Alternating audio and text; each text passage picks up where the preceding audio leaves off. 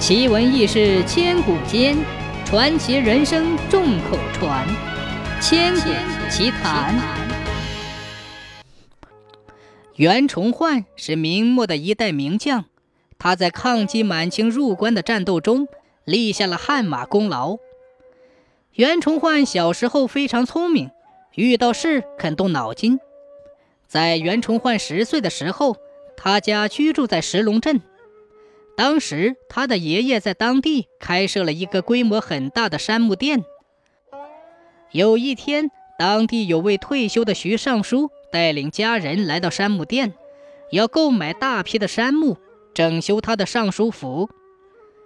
徐尚书财大气粗，利用石龙地方方言中的“跳”和调同音的原理，命家人将店里的杉木放成一堆一堆的。然后跳过了一堆，就算作一跳。结账时又把一跳当做一条。这一跳，山木可有几十条之多。他就想利用这个方法来占便宜。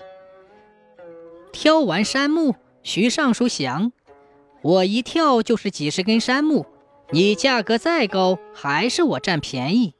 便说：“明天到府里来取银子。”于是也没讲明价格和收款方式，就扬长而去。袁崇焕放学回家后，看到祖父愁容满面，就问：“爷爷，您为什么这么忧愁啊？”爷爷将徐尚书欺行霸市的恶劣行为说了出来。小袁崇焕一听，立即心生一计，说道：“爷爷不必忧虑，孙儿自有办法。”第二天。爷孙俩来到徐尚书家里取杉木钱，徐尚书便命家人拿秤来称银子。此时，袁崇焕不慌不忙地拿出一根竹筒，放在桌子上说：“大人不用拿秤来，本店收银不用秤，而是用竹筒来量。